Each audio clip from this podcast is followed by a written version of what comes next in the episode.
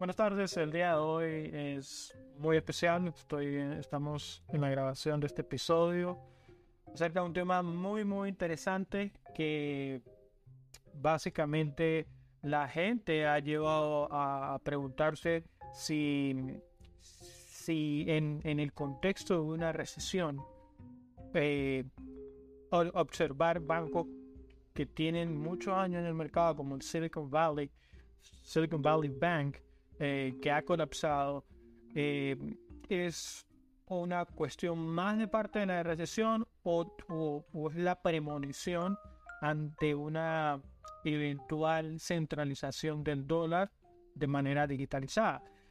Esto y muchas otras cosas más vamos a estar hablando el día de hoy con mi gran amigo desde la infancia, Oscar Ruiz. Eh, es empresario, dueño de empresas, inversionista en trading, criptomonedas, con muchísimo conocimiento, es, un nerd en esa materia también. Y, dicho sea de paso, padre de familia también. Entonces, un orgullo tenerte aquí, hermano. Muchas gracias, muchas gracias a ti, Esteban, por invitarme y por hacerme parte de esto, que, me parece que, que es muy bueno para todas las personas que buscan este tipo de información, que poco se consigue poco se consigue, aunque el internet es muy grande, hay mucho contenido, pero no tanta calidad. Y esto es calidad. Así que gracias a ti por invitarme. Gracias por ese sello de, calidad. bueno, Oscar, eh, cuéntanos acerca del colapso de la SBB, que repito, las iniciales significan Silicon Valley Bank, Banco de Silicon Valley. Eh, cómo esto ha influido en, el auge de la banca digital en general. Ok, bueno, lo primero que tenemos que saber es que este no es un banco grande. Eh, cuando uno piensa en un banco, de repente en los bancos grandes de Estados Unidos, como el Wells Fargo o Bank of America, son bancos grandes y que manejan muchos clientes que somos personas normales de a pie, personas con un trabajo normal y o quizás empresarios también, personas con su propia compañía, pero el volumen de clientes que manejan estos bancos es muy diferente al, al enfoque que tienen otras bancas como la de Silicon Valley Bank. En este caso ellos son un banco que financia startups. Una startup básicamente es una compañía que empieza siendo ya grande. Es una compañía que, que no va a transcurrir el, la vía normal de una compañía en tema de crecimiento.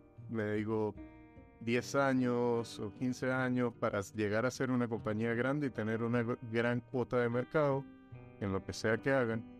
Eh, una startup es una compañía que ya comienza grande básicamente, con mucho capital, con una gran cuota de mercado o tratando de hacerse una gran cuota de mercado. Eh, ellos financian startups. Por tal, este es un tipo de banco que financia lo que se llaman activos de riesgo, lo cual son activos que, como su nombre lo dice, eh, como están comenzando, es como quien dice coloquialmente, no se sabe si la apuesta va a salir bien o mal, así que el riesgo es más alto, por eso se llaman activos de riesgo. Muy bien. Entonces, sí, esa es la primera diferencia con respecto a este banco. Segundo, bueno, eh, básicamente, para empezar a contextualizar, eh, este tipo de modelo de negocio donde, las donde se presta dinero para estas compañías de alto riesgo y que empiezan a crecer muy rápido, va muy bien en entornos como post pandemia cuando había mucho dinero en la calle porque los bancos centrales ponen los tipos de interés bajos, lo que hace que la gente pueda ir al banco, pedir dinero y pagar un interés bajo. O sea, el internet, el dinero se vuelve más barato de conseguir. ¿Correcto? En ese modelo de mercado, de economía, cuando tenemos esos tiempos, eh, se ve mucho el auge de este tipo de compañías o bueno, incluso ya vemos lo que pasó con mercados de, alto riesgo como el Bitcoin, que creció, bueno, una locura en, ese tipo de entorno, entorno económico. Entonces, ahora cuando básicamente pasa el tiempo, transcurren algunos meses o incluso un par de años y empieza a sentirse en la sociedad un poco de inflación, por lo que la Reserva Federal, en este caso, que es el Banco Central de Estados Unidos, un paréntesis, tenemos que conocer todos que la Reserva Federal es una entidad privada, no como en, por ejemplo, en Latinoamérica, que la mayoría de los países su banco central lo maneja el propio gobierno. Aquí no, aquí es un banco privado, con inversores privados. ¿Quiénes son? No se sabe. Eh, sí, es interesante porque el, el banco, eh, la, Reserva Federal es, es un ente que, que, que, es inmenso, pero al final saber quiénes son los inversionistas, pues no es tan claro como saber, ok, quiénes son inversionistas de tal o, o cual empresa, ¿no? Claro, exacto. Tiene ese privilegio de privacidad. Aunque si investigas bien, llegas a saber más o menos quiénes están detrás, detrás de cada cosa. En sus inicios todo el mundo supo que JP Morgan fue de los mayores financistas, así que bueno, ese banco aún está en la economía. Bien. Eh, ok, como te venía diciendo, de repente empieza a, cambiar un poco el contexto económico y empezamos a ver inflación en la calle. Los productos empiezan a subir de precio, se encarece el costo de vida. Eso ocurre cuando hay mucha circulación de moneda fiduciaria, de papel, de dólar en la calle. Eh, hay más dinero para comprar más productos y bueno, todo lo que pasa cuando hay más, más demanda, ¿ok? Sí, ¿no? Incremento de inflación y eso es lo que pasa. Ante esta situación, la Reserva Federal empieza a apretar un poco y a subir los tipos de interés, que es lo que hemos visto durante todo eh, el año anterior y, y este año. Y al poner el dinero, al subir los intereses, lo que hacen es poner el dinero más costoso. Lo que quiere decir que el modelo de negocio que antes venía funcionando bien porque pedir dinero prestado era barato, ahora se vuelve más costoso, por lo que no se puede recurrir a la misma cantidad de dinero, porque no es lo mismo pagar un porcentaje del 0,5 del 1% a que pagues un 7 o un 8%. Definitivamente. De trillones de dólares, que es lo que maneja un banco, es mucho dinero. Por lo que la economía no, no se mueve igual, se, se retrasa. Entonces, bueno, aquí me recuerda mucho una frase que siempre dice Warren Buffett, y es que cuando baja la marea, es que se ve quién está nadando desnudo. Es un poco lo que está pasando aquí, como cuando vienen los momentos un poco difíciles, que se ve quiénes están haciendo las cosas bien y quiénes no. Ahora, cuando, cuando tú, tú señalas esa, esa cita que es súper interesante de Warren Buffett, ¿lo haces dentro del contexto de las instituciones privadas que están haciendo las cosas bien o personas con sus finanzas personales? Y bueno, yo te diría que el modelo funciona para cualquier ejemplo. Funciona tanto para las personas que hacen bien su, su economía, digamos, su economía personal, familiar, tanto como para entidades financieras, claro.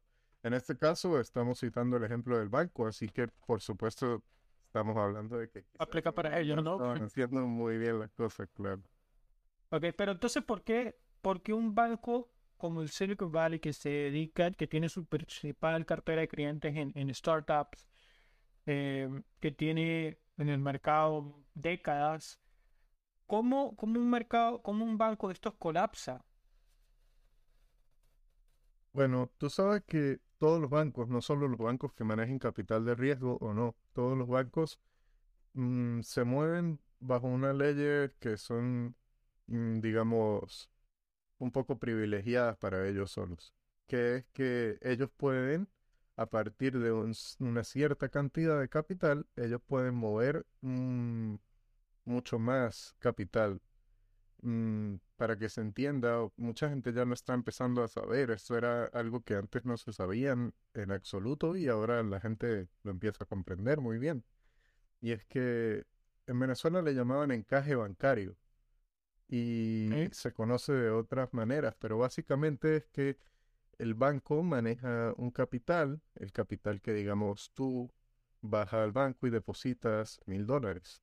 El banco sobre ese capital que tú depositaste, ellos pueden hacer hasta un 10 por, un 10x, o sea, un 10 mil por ciento de dinero que no tienen, pero que pueden crear gracias a esa garantía que tú depositaste, básicamente. Entonces, cuando un banco te da un balance, por supuesto no estamos hablando de mil dólares, son trillones de dólares. Los bancos están divididos, por supuesto, están invertidos en no solo un activo, están muy diversificados.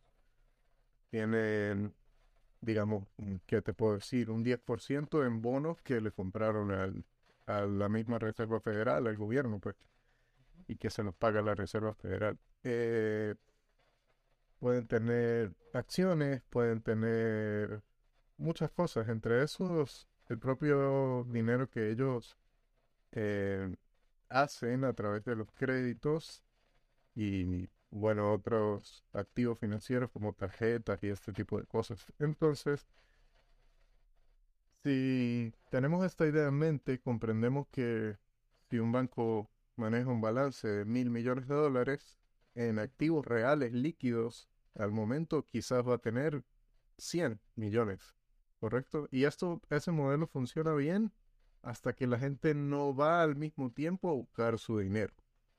Eso es lo que llaman la corrida bancaria, el corralito en Argentina o algo similar. Interesante porque en estos días leía cómo, cómo muchos bancos están a una serie de clics de entrar en colapso porque, por supuesto, antes la, la, posibilidad de retirar tu dinero era presentándote en el banco, haciéndote la, haciendo la cola, pues, llenando una planilla física. Ahora cualquiera está a una serie de botones de para transferir, yo voy a transferir mi dinero a esta cuenta a otra. Imagínate que lo hagan 10 o 20 que tenga que manejen el 80% del capital de un mismo banco. Claro. Por eso es la importancia de que un banco tiene que estar diversificado. El problema es que cuando vienen estos momentos de incertidumbre en la economía, donde el dinero, pedir dinero nuevo, o sea, crédito, está costoso, la economía empieza a funcionar un poco diferente. Y la gente lleva mucho rato hablándose de recesión, si viene una recesión, que va a venir la recesión. Entonces la gente está como al pendiente, como que si algo pasa, hey, hey, hey, aquí comienza. Eso hace que el contexto, la confianza, se maneja de, se, se mueva de una manera diferente, se maneje de una manera diferente. Digamos que el 50% de esa gente, ni siquiera el 100%, el 50% de los clientes del banco empiezan a mover el capital y bueno, el banco no va a poder responder nunca. Ningún banco va a poder responder porque el balance que ellos manejan no es el balance en activos eh, líquidos. No, nunca es. Entonces, eso siempre va a pasar en un banco. Siempre va a pasar en un banco. Ok, entonces con, con Silicon, Silicon Valley Bank, ¿qué fue lo que pasó? Eh, según leí el primer día cuando salió la noticia, eh, tuvieron un request como si hicieras trading sería algo llamado como margin call, que es que tu posición con respecto a lo que se está moviendo está llegando al límite de tu liquidez. ¿Sí? Se está moviendo capital y saliendo del banco y te está diciendo, hey, estamos llegando a nuestro límite de liquidez para poder cubrir todas las transacciones que están, que están pasando en este momento. No quiere decir que el banco no tiene otros activos, como te dije, ellos ya están invertidos con muchos otros activos, pero al momento ellos no tienen toda la liquidez nunca. Entonces, si se empieza a mover esa liquidez más de lo que ellos normalmente empiezan a manejar y a su vez no están recibiendo el mismo dinero económico que estaban recibiendo para mantener más liquidez dentro del, del balance del banco, bueno, se llega un momento en el que no puede cumplir con, con todas las transacciones y el banco queda ilíquido. O sea, se agotan su liquidez. Liquidez es dinero contante sonante que se mueve de aquí para allá. Liquidez aquí en la mano. Mira, deme mi plata, yo la tengo y tome lo suyo. Okay. Exactamente, liquidez. No, hey, déjeme que vendo esto y le pago. No, no, liquidez y ya. Y entonces, cuando no se puede cubrir las transacciones que se están haciendo y, y el banco entra a no estar líquido, no puede hacer los pagos. Si no es como que diga, no, ya déjeme vender un terreno que tengo ya en, en mi para que no le entrego la plata en una semana. sí, por supuesto. Y cuando eso pasa, bueno, aquí eh, te interviene en el banco, vienen agentes de, del gobierno, intervienen en el banco y ven qué es lo que está pasando. Entiendo que son agentes federales, ¿no? Sí, sí. Ok. Y mencionabas la Reserva Federal. ¿Qué pasa si, digamos, fulano tenía un millón de dólares en el banco, en el Silicon Valley Bank? Y Mengano tenía solo, tenía 150 mil dólares eh, en, su cuenta. ¿Cuál de los dos recibe todo su dinero o los dos perdieron todo su dinero o cómo quedan? Ok, bueno, lo que vamos a hablar y la respuesta que te voy a dar, primero que nada es una especulación, porque al final no vamos a saber exactamente hasta que no pase el tiempo qué es lo que va a pasar. Claro. Y segundo, es también teórico, lo que desde mi punto de vista debería ser correcto que pase. ¿Y qué es lo que creo yo que va a pasar? Te voy a decir las tres.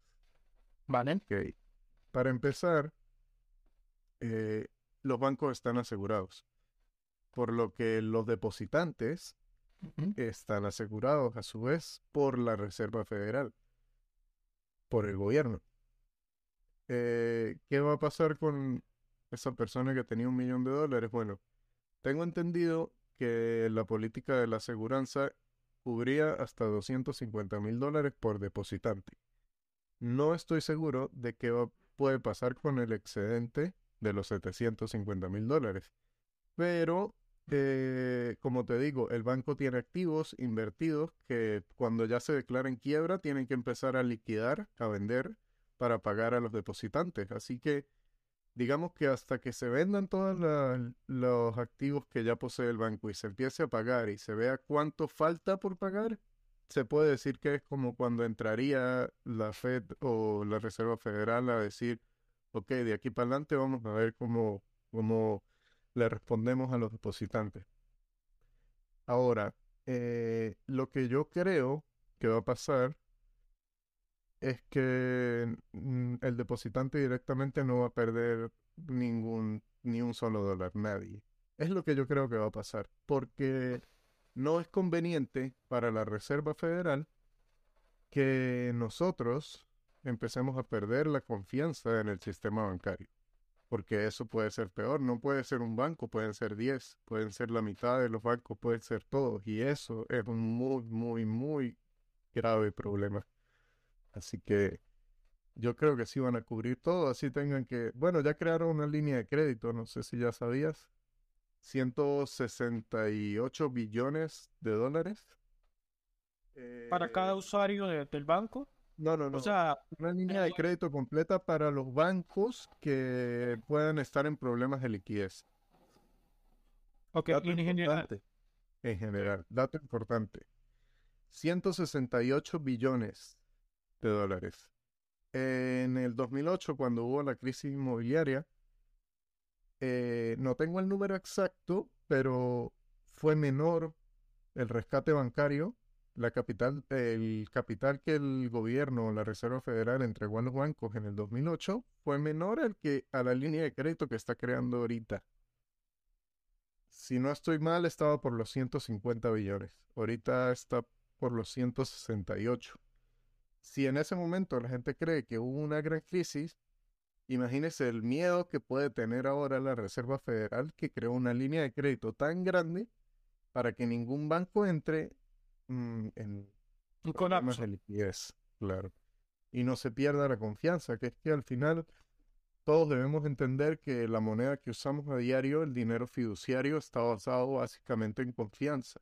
No hay nada que lo respalde detrás. con, con respecto a ese punto, podría mencionar que la diferencia en cuando era el, el dólar respaldado por la confianza, que lo es ahora, a, a otro elemento Sí, claro. en el pasado. Eh, sí, después de la Segunda Guerra Mundial, cuando ganaron los aliados y se hizo estas conferencias, ya sabes, que hacen después de las guerras y para definir cómo se va a funcionar todo. Estados Unidos en ese momento salió a la delantera y dijo, ok, yo para que todos ustedes tengan confianza y para que todos estemos claros, yo pongo mi moneda, el dólar, respaldado en oro y empecemos a, a transar en mi moneda. Empecemos a hacer las transacciones mundiales en mi moneda. Y un dólar es, eh, un dólar es tan valioso como su valor en, en oro. Cualquier persona puede ir al banco norteamericano y pedir la cantidad de dólares que tenga por oro y son canjeables. Eso fue así después de la Segunda Guerra Mundial. Pero eh, Nixon en los años 70, cuando Nixon fue presidente de Estados Unidos, él rompió con el patrón oro. ¿Ok? Una noche en cadena nacional dijo que Estados Unidos ya no estaba dentro del acuerdo y que ya no iba a ser canjeable los dólares por oro norteamericano. Creo, si no estoy mal y haciendo investigaciones un poco más profundas que a veces por curiosidad hago, el otro día leí algo muy interesante y era que Francia, Italia y creo que Inglaterra tenían cuatro o cinco años antes de que Nixon dijera ese decreto y rompiera con el patrón oro, tenían cuatro o cinco años llevándose oro de Estados Unidos, cambiándolos por dólares. Y mucha gente especula, por supuesto, es solo especulación, que no había tanto oro como decían que había para la circulación de dólares, por lo que se tuvo que romper con ese patrón y parar esa extra- extracción de oro que estaba dándose en Estados Unidos. Después de eso, eh, bueno, Estados Unidos con su industria petrolera eh, creó los petrodólares, que básicamente fue que el petróleo internacional hizo un acuerdo con Arabia Saudita, en Oriente Medio en general, eh, para que todo el petróleo en el mundo se transara en dólares. Así fue como el dólar siguió reinando eh, en el mercado internacional y la gente siguió confiando en él. Nunca se perdió como ese factor de confianza que la gente todavía hasta hoy aún tiene del dólar. Que es que perdió su valor, claro, sí, en el tiempo se fue devaluando hasta un 100%, creo que se ha devaluado desde los 1950 más o menos hasta la fecha de hoy, en unos 70 años, alrededor de un 90 a 100% se ha devaluado. Y bueno, se ha ido perdiendo su valor. Por eso te digo, a día de hoy, todas las monedas fiduciarias, todas las monedas de todos los países, no tienen otro valor que es el que tú y yo le damos, la confianza. Ahora que se pierde la confianza y parte de ello es la creación de una línea de crédito eh, con el cual, eh, entre otras cosas, se transmita la idea de que aquí eh, no va a colapsar nadie, aquí los bancos están sustentables, ¿no? Pero ¿por qué habría de convenir en mantener este, en mantener este modelo de confianza? ¿A ¿Esto abre la posibilidad de algo más? Mm, bueno, puede, puede ser demasiado, demasiado espantoso que la gente de verdad llegara a, pe- a perder la confianza e- en el dólar como moneda de comercio diario, Mercado. De mercado, sí, de lo que sea, tanto el individuo en la sociedad que va al supermercado como alguien que hace una transacción internacional. Y básicamente es porque si perdemos la confianza, ¿qué, qué- en qué vamos a transar tú y yo? Digamos, tú me quieres vender algo o yo te tengo que pagar por algún curso o algún servicio. ¿En, en qué vamos a hacer esa transacción? Si no está el dólar. Si, un ejemplo, nosotros los venezolanos que, que vivimos lo que pasó con el bolívar, la gente literal no, nunca te quería recibir bolívares. Era como, hermano, tú tienes una harina pan, dame la harina pan, no importa, no me des bolívares. Entonces, si perdemos la confianza, como los venezolanos la perdieron en el bolívar, ¿en qué empezamos a, a hacer las transacciones tú y yo? Si el dólar pierde esa confianza. Máxime que estamos hablando del dólar, que es una moneda de referencia a nivel mundial, ¿no? Por supuesto, por supuesto. Entonces, ese es el problema de que se pierda la confianza. Por eso, por supuesto, en la Reserva Federal, ¿cuál es el interés de ellos? Mantener esa confianza. ¿Por qué? Porque ellos son los dueños de los dólares. Ellos son los dueños del dólar. Eh, como te dije, la Reserva Federal es una entidad privada, no es un, no es un banco nacional de Estados Unidos. Y la manera en la que el gobierno se financia es creando bonos bonos que le da a la Reserva Federal y la Reserva Federal los imprime en dinero nuevo. Eh, un bono es básicamente como un préstamo para los que no saben, pero los emite el gobierno. Quiere decir, ok, eh, tengo un bono que vale un millón, un ejemplo, eh, es a 10 años, paga un 10% en los 10 años, cuando tú termines de recibir el bono, vas a recibir un millón cien mil dólares, porque era un bono del 10%. Ok, como el, como el gobierno de Estados Unidos no tiene su propio banco, no puede crear ese dinero, no puede prender la maquinita y hacerlo, sino crea los bonos, crea estos bonos y se los da a la Reserva Federal. La Reserva Federal dice, oh, mira, 10% por un millón, por supuesto, prende la máquina, imprime un millón y mándaselos al gobierno. Así es como se crea el dinero en Estados Unidos. Por eso la Reserva Federal puede crear la cantidad de dinero que ellos quieran para mantener el sistema el tiempo que sea necesario o que les sea a ellos conveniente.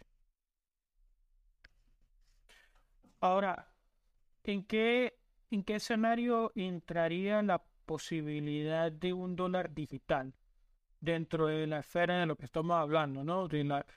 porque entiendo que la creación de dinero, la manera como se ha venido produciendo, a través de bonos, impresión de billetes, etcétera, ¿cómo, cómo podría darse el paso a un, a un dólar digital? Bueno, eh, yo estoy un 90% convencido de que la CBDC o las monedas de los bancos centrales, monedas digitales de los bancos centrales van a ser el futuro, van a llegar. Y van a llegar simple y únicamente porque eh, tal vez a la gente no sé si le guste oír esto, pero el gobierno quiere controlarte y eso es así, no es una mentira para nadie. Una verdad, son una verdad. Exactamente. Entonces, bueno, si pueden controlar el dinero si lo pueden controlar más de lo que lo controlan ahora, lo van a hacer, por supuesto. Y una de las maneras en la que ellos pueden controlar más el dinero y la economía como tal, pero más individual, no la economía en general como ahora, sino general y también individual, es con una moneda de un, digital de un banco central o CBDC, dólar digital o cualquier otra. En, mm. Nigeria, disculpa que, te interrumpa en este momento. Sí, claro en Nigeria ocurrió una ocurrieron masivas protestas, descontrol en las calles, sobre todo en Lagos, que es la capital, por, por la implementación no solamente del dólar digital, de una moneda digital em, como moneda regla, sino además la restricción del uso del cash, del uso del efectivo en la calle. Por supuesto. Y, y eso es interesante porque la gente a veces dice, Ah, pero eso pasa en Nigeria. Ok, eso pasó en Nigeria. Como, ¿A quién le importa Nigeria? Bueno, lo que uno tiene que ver es que ya empieza a pasar. Hoy es Nigeria, mañana nosotros. Así que esa es la finalidad, por supuesto. Como te digo, eh, una moneda digital de un banco central, un dólar digital es más control. Y la única manera en la que tú puedes hacer algo, comprar algo o moverte de una manera anónima es que use efectivo. Es la única forma en la que nadie, ni tu mamá, ni tu esposa, ni el gobierno va a saber qué estás comprando. No tenés. exacto, porque cash es anónimo. Eso no le gusta al- a la Reserva Federal, eso no le gusta al gobierno, porque no pueden ver, ellos ven que ese dinero está en circulación, pero no ven, hey, Oscar se lo pasó a Esteban. ¿Sí me entiendes? ¿Por qué? ¿Por qué harían eso? No, no, ellos... Entonces esa, esa privacidad no, no les gusta. Para el mundo eh, al que nos estamos dirigiendo, eso no funciona. El mundo en el que nos dirigimos es donde los gobiernos son más grandes, donde los gobiernos tienen más control individual. No es como que te van a decir qué hacer y qué no hacer, pero tal vez en un futuro. mm, Sí, bien, eh, sí es algo, sí una cuestión como que, ok, no te voy a decir qué hacer, pero sé dónde estás. Sé qué Pero estás sé haciendo, sé qué compras, sé qué consumes. Exactamente. Pero, ah, dice mucho- hay una noticia que, disculpa que te digo, hay una noticia que suena mucho y bueno, todo el mundo lo dice, que China está mucho más avanzado que Estados Unidos en cuanto a esta tecnología de su yuan digital. Y es cierto, una de las cosas con las que sabes que el gobierno chino es controla millón. Entonces, una de las cosas que ellos quieren probar y ver si es viable hacer en su yuan digital es que te paguen con yuan digital y que ese dinero que se consignó en tu cuenta tenga un plazo para ser gastado. Luego de que se cumpla ese plazo, desaparece. No, ¿sí me, sí me explico? Como Sí, sí, por tienen una fecha de vencimiento de ese dinero. O sea, imagínate el grado de influencia psicológica que eso puede llevar colectivamente en que tú tengas en mente, ok, el dinero que tengo lo tengo que gastar porque si no desaparece. Eso es simple, hermano, si eso pasa, ok, somos esclavos de nuevo. Listo. Se acaba la libertad. O sea, si tú no puedes decidir en qué coño te gastas tu plata, coño, se, se acaba la libertad. Ahí no, no hay vida posible, pues. Absolutamente. Pero, ah, pero ya va. Porque es que a nosotros nos han venido contando, y sobre todo en redes sociales, de que eh, lo digital eh, es lo mejor.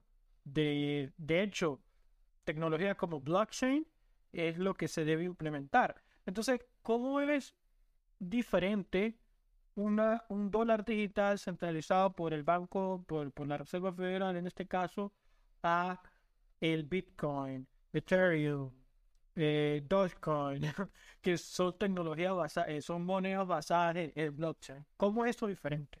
Bueno, esa pregunta es la pregunta del millón, buenísima. Simplemente hay tecnologías como el blockchain que se pueden aplicar de dos maneras. Se pueden aplicar de una manera centralizada y se pueden aplicar de una manera descentralizada. Bitcoin es una red que se maneja con tecnología blockchain, pero es descentralizada. O sea, nadie tiene el control sobre la red. La red es pública. Cualquier persona puede ver cualquier transacción desde el inicio, la primera hasta la última, hace un segundo. Y es totalmente pública. La diferencia con un dólar digital es que sería centralizado, es que el gobierno lo controlaría. Y al gobierno controlarlo, y al ser eh, un instrumento que da más control sobre tu privacidad, eh, puede ser usado con muchos fines. Nos encantaría decir que con los buenos, pero no lo sabemos. A veces el gobierno no actúa como pensamos. Pero- esa pero es la ¿qué- qué- diferencia.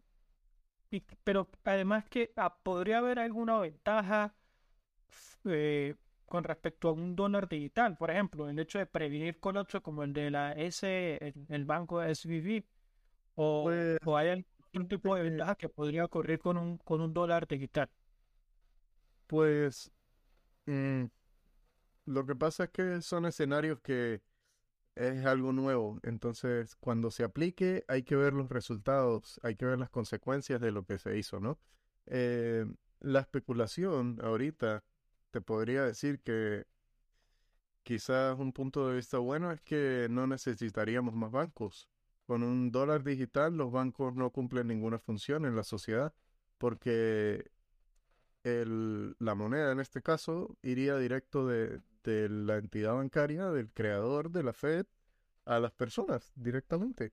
Y ellos podrían fácilmente tener programas como que ellos te prestan el dinero o que la misma gente cree pools de dinero para prestar dinero, cosas que se manejan ya en cripto de manera descentralizada, pero que ellos pueden hacer de manera centralizada. Eh, claro, en ese punto ellos ya tendrían la información del dinero siempre, 100%, de qué hace, a dónde va, cuándo, absolutamente todo. Entonces, como te digo, mm, ya al tener ellos el control de todo, pues es donde el escenario no sé si es tan favorable.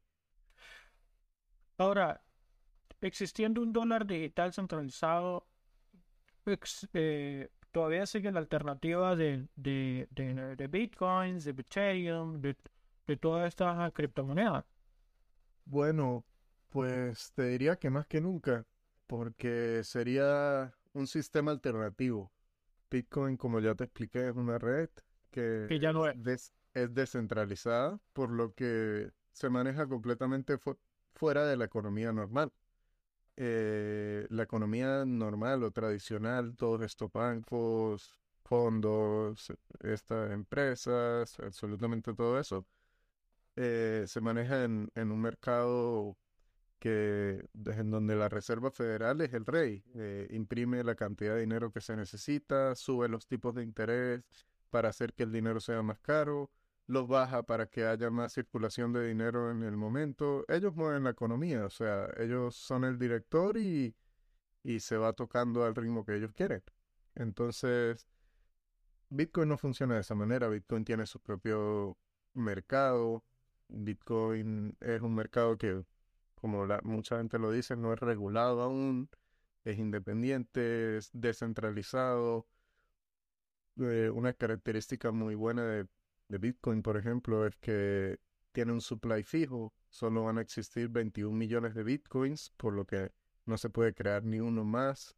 Después de eso, es ahí donde recae el valor que tiene. Primero que es una red que funciona totalmente pública, que nadie controla, que cualquier persona puede usar, una red monetaria y hay proyectos ahora que hacen que sea también una red de información, que se puede almacenar información en, en su blockchain y eso es algo interesante también. Hay que, tiene mucho por crecer, es una red joven, es, si lo comparas con lo que es el mercado tradicional, la red de de Bitcoin, el market cap de Bitcoin no es, no es nada. Pero mm, en su white paper eh, habla de esto, de que es creado para, para estos fines, para cuando el sistema tradicional no funciona bien, haya una vía de escape, haya otra red, haya otro sistema que funcione. Imagínate en ese punto donde hablábamos de que los bancos pueden puede haber una corrida bancaria, la gente puede empezar a, a, ir a sacar el dinero y el banco dice, hey, hey, hey, stop, stop, cancelados los retiros, porque hay un desbalance aquí, déjame chequear, cancelados los retiros por hoy. Y tú como que, hey, pero yo necesito comprar, hey, hermano, no sé, tengo una emergencia aquí, necesito pagar algo y mi banco simplemente está congelado ahora o no funciona, no puedo acceder a mi dinero, en fin. ¿Cómo, de qué otra manera puedas darte dinero? La gente ya no tiene efectivo en el bolsillo, como, si me entiendes, voy a mi cama y saco cinco mil dólares. eso era antes, ahora todo se maneja electrónico. Entonces ahí entra Bitcoin. Es una red que pase lo que pase, siempre trabaja 24/7, no necesita de nadie que, que diga que está funcionando, que no está funcionando. Los mineros la hacen funcionar, los nodos la hacen funcionar. Y bueno, yo te puedo enviar cualquier cantidad de dinero desde centésimas de dólar, centavos, hasta millones de dólares y esa transacción va a tener un costo insignificante comparado con lo que cuesta transaccionar dinero en el sistema tradicional y a cualquier parte del mundo en segundos.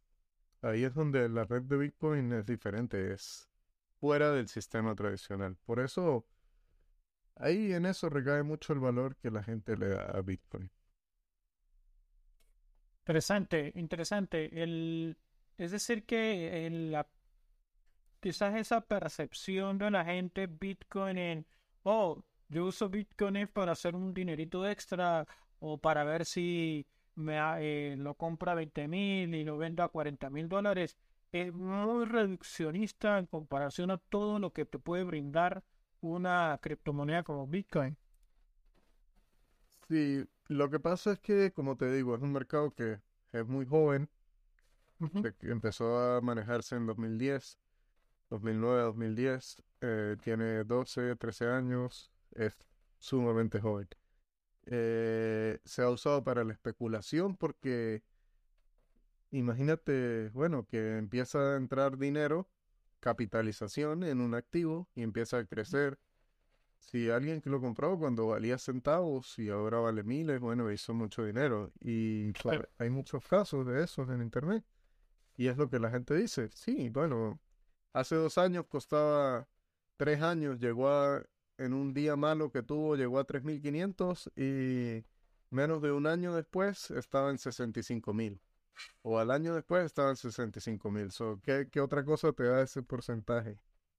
Sí, pero también tiene mercados bajistas donde si alguien compró en 65 mil, ha tenido que esperar año y medio y hoy está perdiendo 300% de su inversión. Entonces, entiendo. Como te digo, pues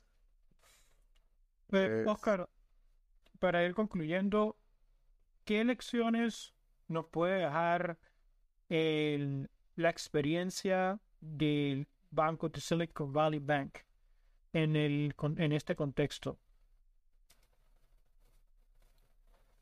Bueno, yo diría que, la, que lo que podemos tomar de esta experiencia es que no podemos estar y esto es algo también que tiene muchísimos años, pero que funciona muy bien.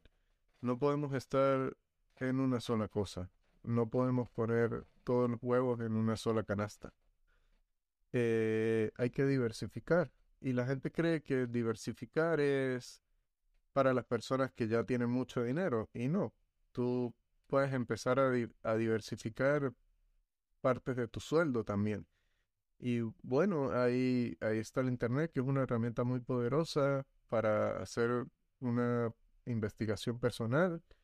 Y bueno, ¿por qué no decir, hey, voy a investigar un poco más, digamos, ahora que tenemos esta herramienta Bitcoin, súper emocionante y yo soy uno de los que se siente afortunado de estar viviendo algo como esto en el presente, de tener algo como Bitcoin, porque nadie sabe qué va a pasar. Si puede llegar a ser la, la economía del futuro o, no, no lo sabemos, pero por lo menos las características para hacer un, una moneda eh, que funcione como, como debería funcionar el dinero de verdad, la tiene. Eh, hemos perdido a través de los años como sociedad, diría yo, hemos perdido esa simpleza de la economía y creamos muchos nombres elegantes a diferentes cosas que mm, quizás no están tan bien para hacer con el dinero. Entonces, lo que yo le podría aconsejar, si es que yo puedo aconsejar algo, es que, bueno, que no hay que poner todos los huevos en una sola canasta, que, ahorrar dinero en una cuenta bancaria y tenerlo todo ahí sintiendo que estás seguro, quizás no es la mejor herramienta. Eh, buscar alternativas. Mira, el oro ha sido reserva de valor por más de dos mil años. Eso, eh, dos mil años. Esta economía que conocemos no tiene más de 200, así que ya tú me dirás. Eh, la plata, de repente Bitcoin, Sí, pero es algo muy personal. Cada quien tiene que hacer su investigación y, por supuesto, estar dispuesto a, hacer lo que va a hacer. Claro que no se va a ir a vender la casa de la mamá para ir a comprar Bitcoin, como tú dices, porque mañana me puedo hacer millonario. No, no. Pero, hey, ¿sabes qué? Mira, un 5% de mi sueldo, de lo que yo me gano, voy a empezar a comprar Bitcoin. Y no para hacerme rico mañana, sino porque tal vez en un futuro eh, es una opción que tengo. Si las cosas van, van mal con todo lo demás, es una opción más que puede que vaya bien. Sí, sí, ¿Me absolutamente. entiendes? Entonces, sí, entonces, bueno, eso es lo, el consejo, que, que quizás estar totalmente dentro de todo el sistema tradicional No es, y aparte no, es suficiente, ¿no? Bueno, no, no Oscar, llegamos al fin del episodio, final del episodio. La verdad ha sido de muy rico este episodio en, en- historia, en, en información actual, en especulaciones, en escenarios reales, en opciones. Eh, todo condensado en una, en una sola casa. Por eso es una de las cosas que me encanta el, el podcast, ¿no? Eh, en poder brindar todo en uno solo. Sí, sí. Y este, por supuesto que es un tema mucho más complicado que lo que hablamos. Nosotros tratamos de hacerlo entendible, pero es un tema al que tiene mucho, Definitivamente. mucha tela que cortarle. Así que gracias igual a ti por, por invitarme y la pasé genial aquí. Gracias a ti.